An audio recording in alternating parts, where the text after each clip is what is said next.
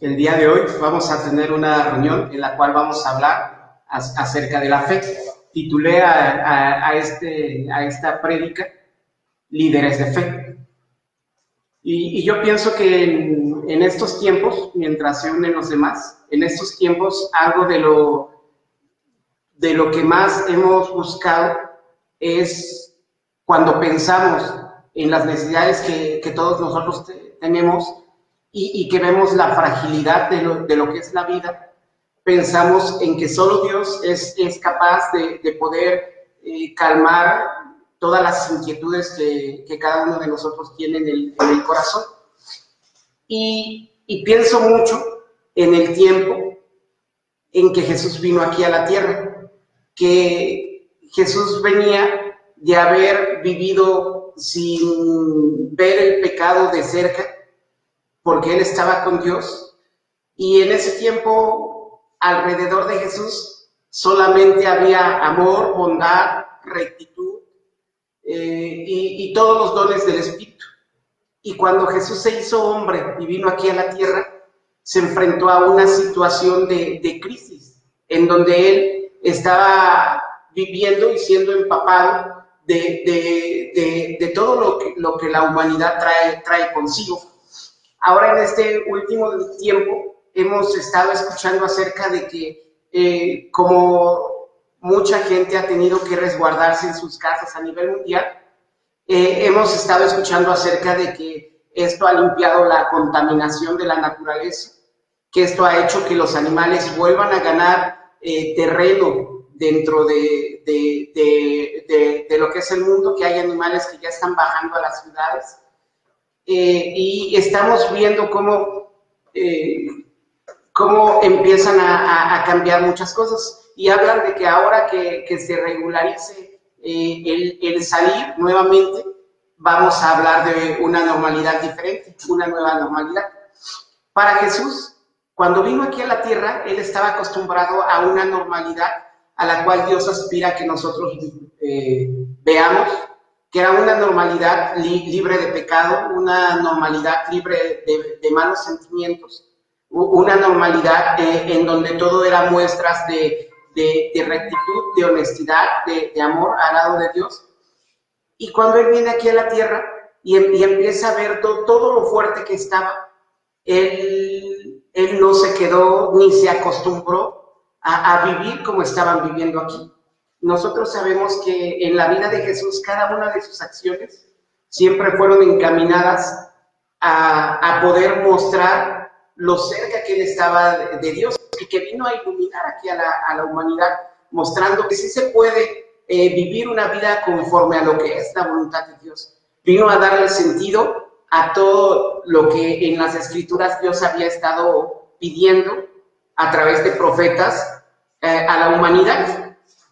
Eh, y todas las personas que estuvieron en esa generación fueron testigos de, que hubo un hombre que venía de Dios, que se atrevió a desafiar todo y a vivir de una forma diferente. Y, hoy, cuando uno mira hacia a su interior, cuando todos nosotros que, que, decimos que creemos en Dios y que pensamos en Dios, cuando miramos a, a nuestro interior, a veces nos llenamos de inseguridades, a veces nos llenamos de temores, a, veces eh, nos, nos llenamos de miedo pensando en qué es lo que está sucediendo y que sabemos que solamente Dios tiene control de esto. Pero a veces en nuestras oraciones no creemos que Dios no, nos va a escuchar. Y más cuando estamos eh, viendo que los números, las gráficas que están mostrando derivados de esta pandemia empiezan a tomar rostros de personas o, empiezan a tomar vidas de personas que nosotros conocemos, a veces nos sentimos de inseguridad. Esta semana, para nosotros como iglesia de Saltillo, fue una semana de, de, dolor porque tuvimos una pérdida muy fuerte, la pérdida de un sobrino. Y, este, y, y, eso partió nuestro, nuestro corazón y nos hizo pensar, híjoles, Dios, solo Dios sabe por, por qué suceden las cosas. Y, y, me hizo reflexionar mucho en, cómo estamos viviendo todos nosotros nuestra fe. Porque cuando vino Jesús, Jesús vino a un mundo sin fe. vino a un lugar religioso, el lugar más religioso que había en su generación, que era Israel, el pueblo que Dios había eh, elegido inicialmente para transmitir su mensaje. Y Jesús era, exactamente judío. Sin embargo, vino a, un pueblo lleno de reglas, pero que no vivía de, acuerdo a la fe. Y Jesús empezó a hacer una diferencia. ¿Qué fue lo que pasó en ese momento que ayudó a Jesús a poder tener fe? Vamos a, empezar este, este servicio, este sermón, con una escritura que está en el Evangelio de Juan, de Marcos, capítulo 9. Vamos a ir al Evangelio de Marcos, capítulo 9, versículo 14. La Biblia dice lo siguiente. Dice, cuando regresaron a donde eh, estaban los discípulos, los encontraron rodeados de una gran multitud y algunos maestros de la ley discutían con ellos. Al ver a Jesús, todos corrieron a saludarlo llenos de admiración. Él les preguntó, ¿qué están ustedes discutiendo con ellos? Uno de ellos, de los presentes, le contestó, Maestro, aquí he traído a mi hijo, pues tiene un espíritu que lo ha dejado mudo. Donde quiera que se encuentra, el espíritu lo agarra y lo tira al suelo, y echa espuma por la boca, le rechinan los dientes y se queda tieso. He pedido a tus discípulos que le saquen el espíritu, pero no han podido. Y Jesús le contestó, gente sin fe, ¿hasta cuándo tendré que estar con ustedes? ¿Hasta cuándo tendré que soportarlos? Traigan acá al muchacho. Entonces llevaron al muchacho ante Jesús, pero cuando el espíritu vio a Jesús, hizo que le diera un ataque al muchacho, él cayó al suelo revolcándose y echándose espuma por la boca. Jesús le preguntó a su padre, ¿desde cuándo le sucede esto? El padre le contestó, desde que era niño, y muchas veces este espíritu lo ha arrojado al fuego y al agua para matarlo. Así que, si puedes, haz algo, ten compasión de nosotros y ayúdanos. Jesús le dijo, ¿cómo que si puedes? Todo es posible para el que cree. Entonces el padre del muchacho gritó, yo creo, ayúdame a creer más. Al ver Jesús que se estaba reuniendo mucha gente, respondió al espíritu impuro diciendo, espíritu mudo y sordo, yo te ordeno que salgas de este muchacho y que no vuelvas a entrar en él. El espíritu gritó e hizo que le diera otro ataque al muchacho, luego salió de él, dejándolo como muerto. De modo que muchos decían que en efecto estaba muerto, pero Jesús tomando de la mano lo levantó y el muchacho se puso de pie. Luego Jesús entró a su casa y sus discípulos le preguntaron a solas, ¿por qué nosotros no pudimos expulsar a este espíritu? Y Jesús le contestó, a esta clase de demonios solamente se le puede expulsar por medio de la oración.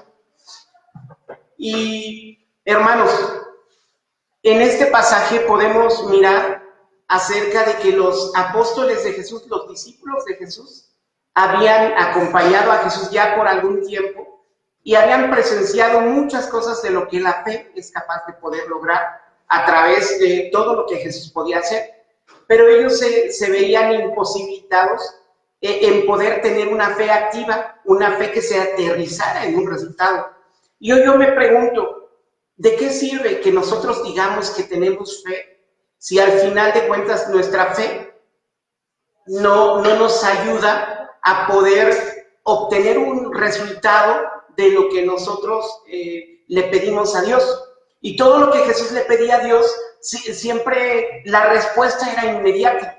En este caso, en este episodio, Jesús eh, habla con sus discípulos en, en una parte, molestándose y le dice, oh gente perversa y falta de fe, ¿hasta cuándo voy a tener que estar con ustedes. Y me hace pensar que para Dios, cuando alguien no tiene fe que se pueda aterrizar en un resultado, es perverso delante de los ojos de Dios.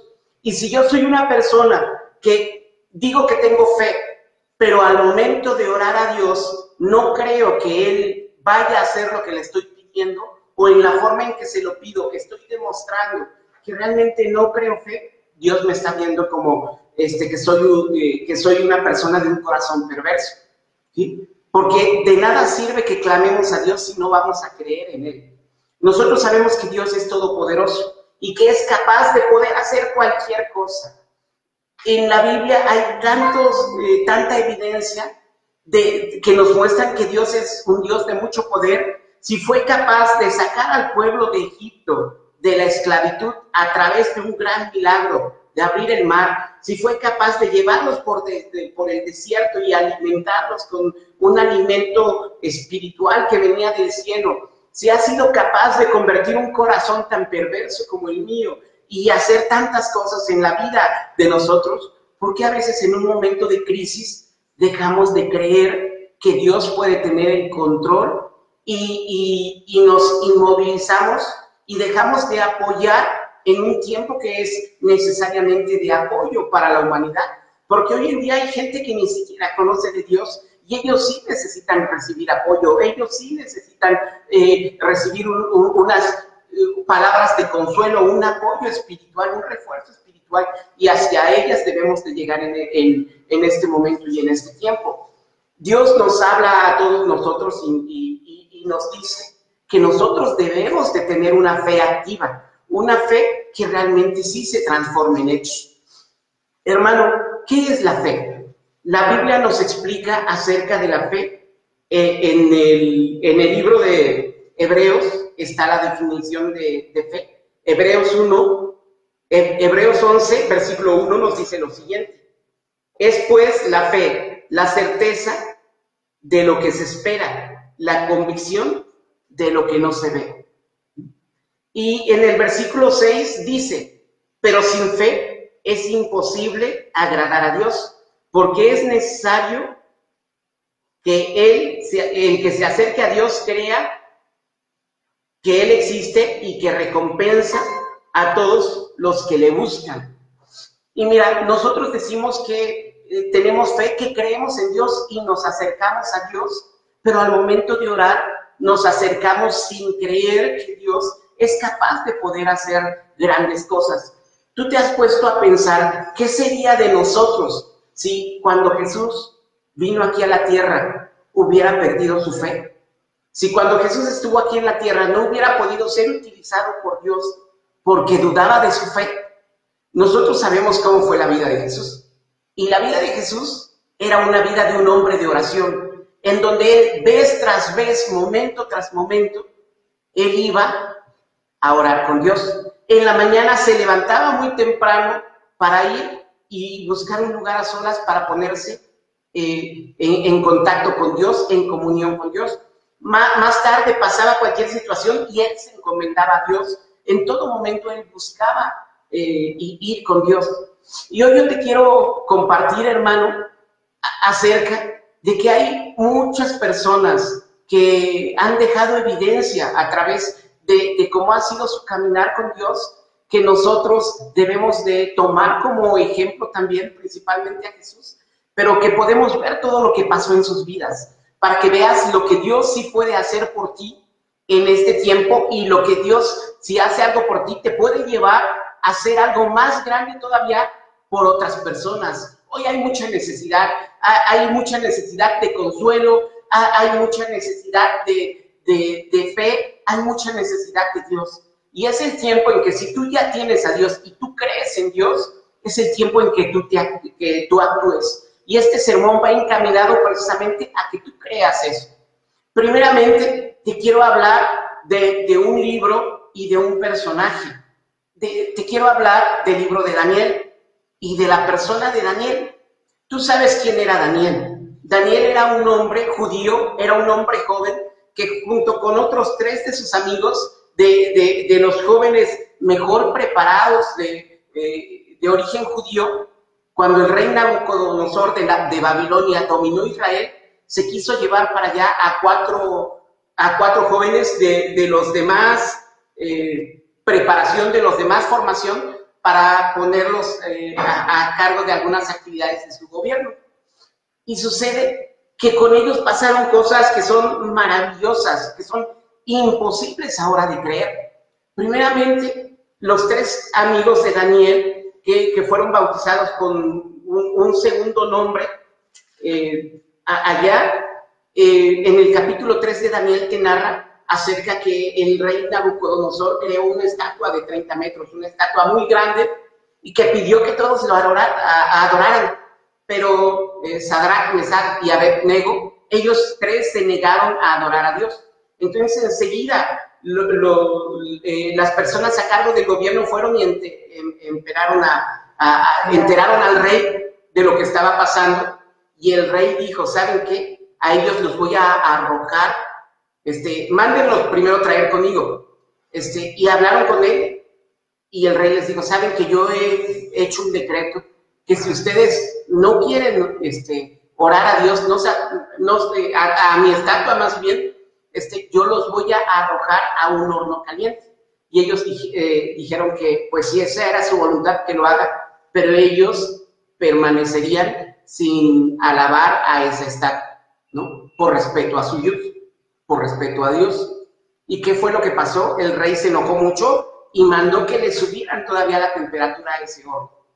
Y dice que cuando abrieron el horno, eh, el fuego era tan fuerte que a los guardias que estaban arrojando a, estos tres jóvenes al horno, este, los quemó por fuera, los carbonizó completamente y a ellos los arrojaron al, al, horno. ¿Y en el horno qué pasó?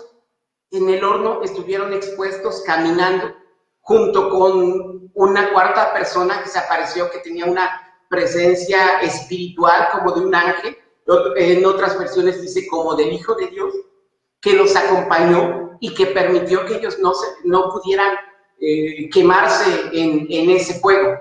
Y salieron victoriosos y aunque estuvieron en el ambiente en el momento, ellos no fueron tocados por eso. Y me hace pensar que a veces nosotros tenemos tanto temor de estar en contacto con, con, este virus, de esta pandemia también, o con una situación difícil que estemos enfrentando, y no nos ponemos a pensar que si verdaderamente tenemos fe, Dios nos puede librar de, todo lo peligroso que puede ser eh, este virus, aunque esté cerca de nosotros. Y, que eso no nos debe delimitar con precaución y todo para que nosotros podamos estar actuando en la medida de la fe que cada uno de nosotros demuestra. Más adelante, en el mismo libro de Daniel, te hablan, en el capítulo 6, te hablan acerca de que después eh, Dios ordenó que, también el rey Nabucodonosor ordenó que a sus dioses les rindieran culto todas las personas.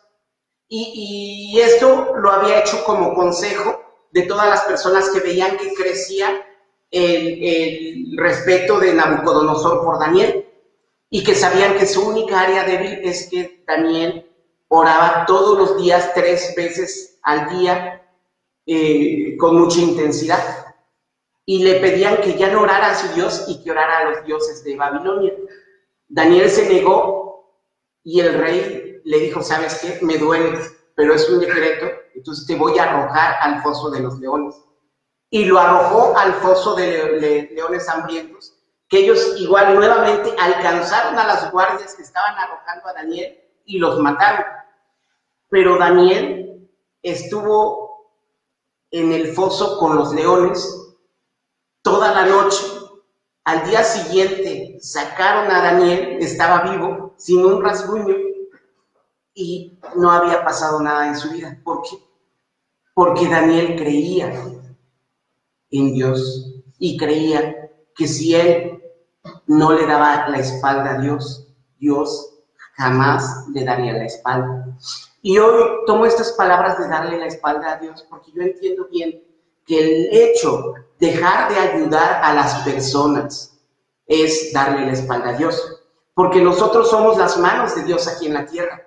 Si Dios nos llamó a estar cerca de Él, ha sido con un propósito, de que a través de todo lo que Dios ya nos ha compartido, ahora nosotros llevemos el Evangelio, llevemos el mensaje y podamos ayudar a las personas a poder encontrar a Dios, a, poder tener una fuente de fe, a, poder eh, estar cerca de Dios, a entender lo que Dios quiere para sus vidas, ¿no? Y a poder vivir con paz y tranquilidad en el corazón, ¿sí?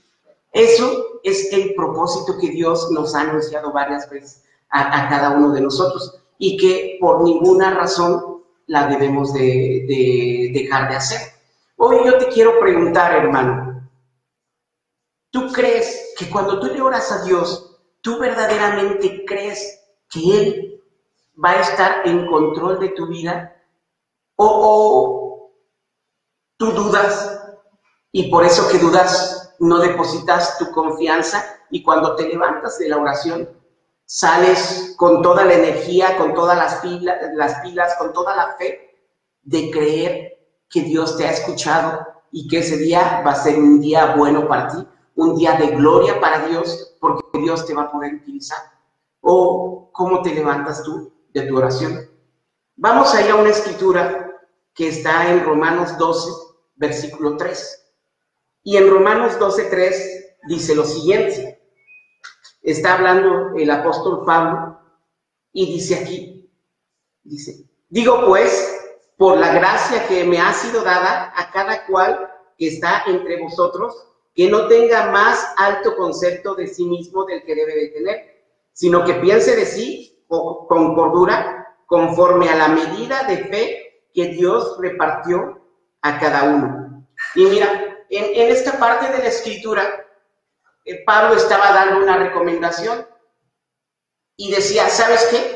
Por el encargo que Dios me, ha dado, les digo que cada uno debe de pensar de sí mismo con moderación. No debe de invertir tanto tiempo en pensar en sí mismo y por ende en las necesidades que uno tiene de sí mismo, sino de uno mismo tiene que pensar con moderación.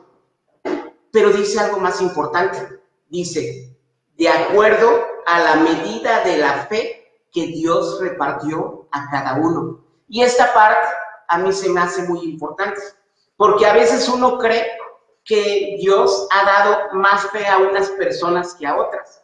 Y aquí dice que cada uno debe de servir a Dios de acuerdo a la medida de la fe que le ha sido dada. Y no dice que a unos les dio dos medidas y a otros les dio una medida, ni dice la cantidad de lo que es la medida de la fe. De hecho, cuando Jesús hablaba de la fe, tú sabes que Jesús decía que si tu fe fuera del tamaño de una semilla de mostaza, tú le podrías decir a aquella montaña, quítate y arrójate al mar, y la montaña te haría caso. Eso es lo que decía Jesús. Y en esta parte dice Pablo, confirmando que Dios a todos los creyentes, a todos los conversos, ya les ha dado una medida de fe. Tú ya tienes esa medida de fe. Lo más importante es que tú hagas activa esa medida de fe. Que la medida de fe que tú tienes la lleves a tener resultado, la lleves a producir resultado, la llegues a provocar que Dios actúe con su grandeza y con su poder. E, eso es lo más especial y es lo que Dios busca para tu, para, para tu vida. Dios te ha dado esa medida de fe. Todos tenemos esa medida de fe.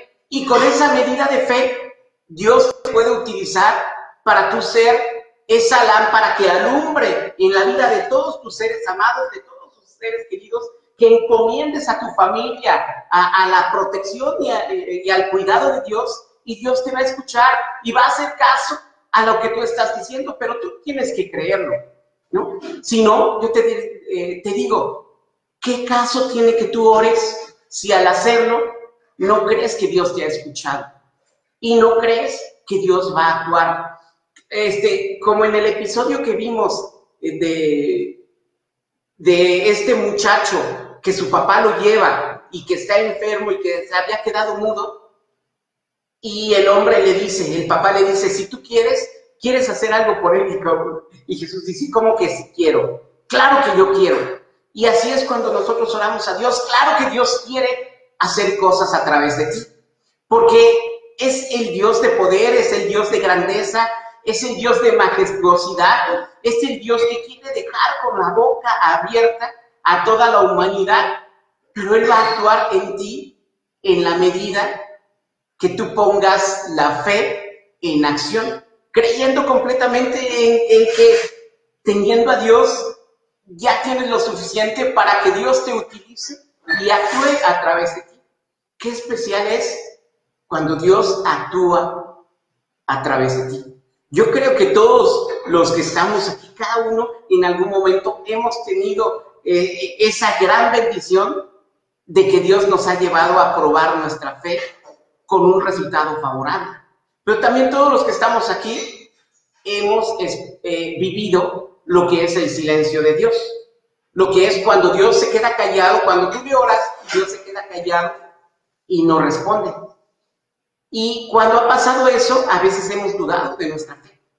Pero lo que pasa es que Dios quiere que a pesar de todo, nosotros clamemos con más fuerza, como lo hizo Jesús en Getsemaní, que Él sabía a qué había venido aquí a la tierra, pero en el momento más difícil de su vida, cuando iba a enfrentar tanto dolor, tanto sufrimiento, y que se iba a llenar del pecado tuyo y mío, que iba a cargar tan, tan, tanto dolor y que Dios lo iba a abandonar porque Dios no puede estar en el pecado, que en ese momento Jesús iba a cargar todo, Jesús tuvo que orar, pero oró toda la noche, oró una, dos, tres veces hasta que ya estuvo listo en su corazón y estuvo dispuesto a hacer la voluntad de Dios con mucha fe, sabiendo que estaba dispuesto a enfrentar cualquier cosa. Yo quiero enfrentar cualquier cosa también en mi vida. Y, tú, este, también le quiero decir a todos los amigos que están escuchándonos, a todos los amigos que hasta este momento no son cristianos, que eh, conocen a Dios, pero que no tienen un, un caminar completo de Dios. Yo te quiero decir, acércate a Dios, porque Dios es la respuesta que tú estás buscando. Dios, si tú te acercas a Dios, Dios está deseoso de que tú le busques y te va a responder inmediatamente. Acércate a Dios a través de la persona que te ha invitado a escuchar esta prédica. Acércate a Él y vas a empezar a vivir un gran cambio en tu corazón. Pero sobre todo te vas a dar cuenta que todo el pesar que ahorita tienes, que toda la presión que tienes, se va a ir y que vas a empezar a caminar con mucha tranquilidad y mucha paz en tu corazón. Nadie de los que está aquí este, puede decir con mucha arrogancia que no necesita de Dios. Todos nos damos cuenta que necesitamos de Dios, que, necesitamos creer más en Dios, que necesitamos que Dios actúe a través de, nosotros y a través de la fe. Yo, yo te quiero invitar, amigo, de verdad, a que hagas, después de que termine esta reunión, hagas una cita inmediatamente con la persona que te invitó y les diga, ¿sabes qué? Yo quiero conocer a ese Dios. Quiero conocer al Dios que ha hecho tantos milagros. Quiero, quiero que Dios, quiero sentir a Dios en mi corazón. Y, vas a darte cuenta que vas a empezar una nueva vida, que, que vas a empezar a escribir algo grande y victorioso en, en tu vida. Finalmente, quiero terminar con una escritura que es de mis preferidas, una escritura que está en el libro de, de Juan, en el capítulo 14,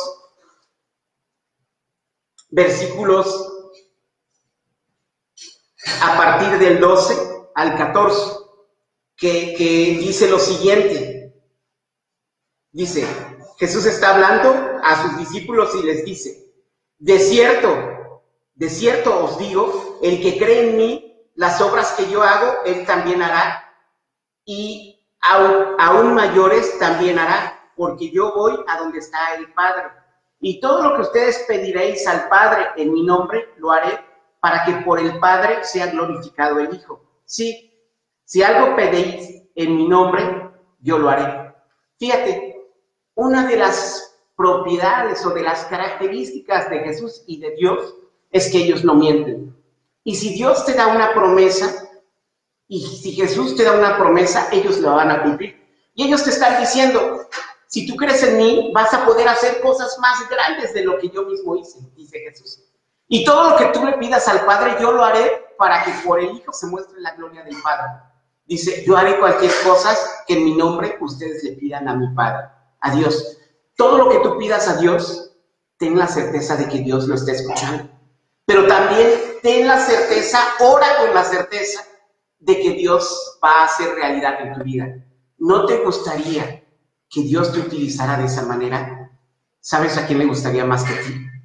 A Dios. A Dios, Dios quiere utilizarte y este llamado es para que seas un líder de fe, para que te dejes utilizar por Dios.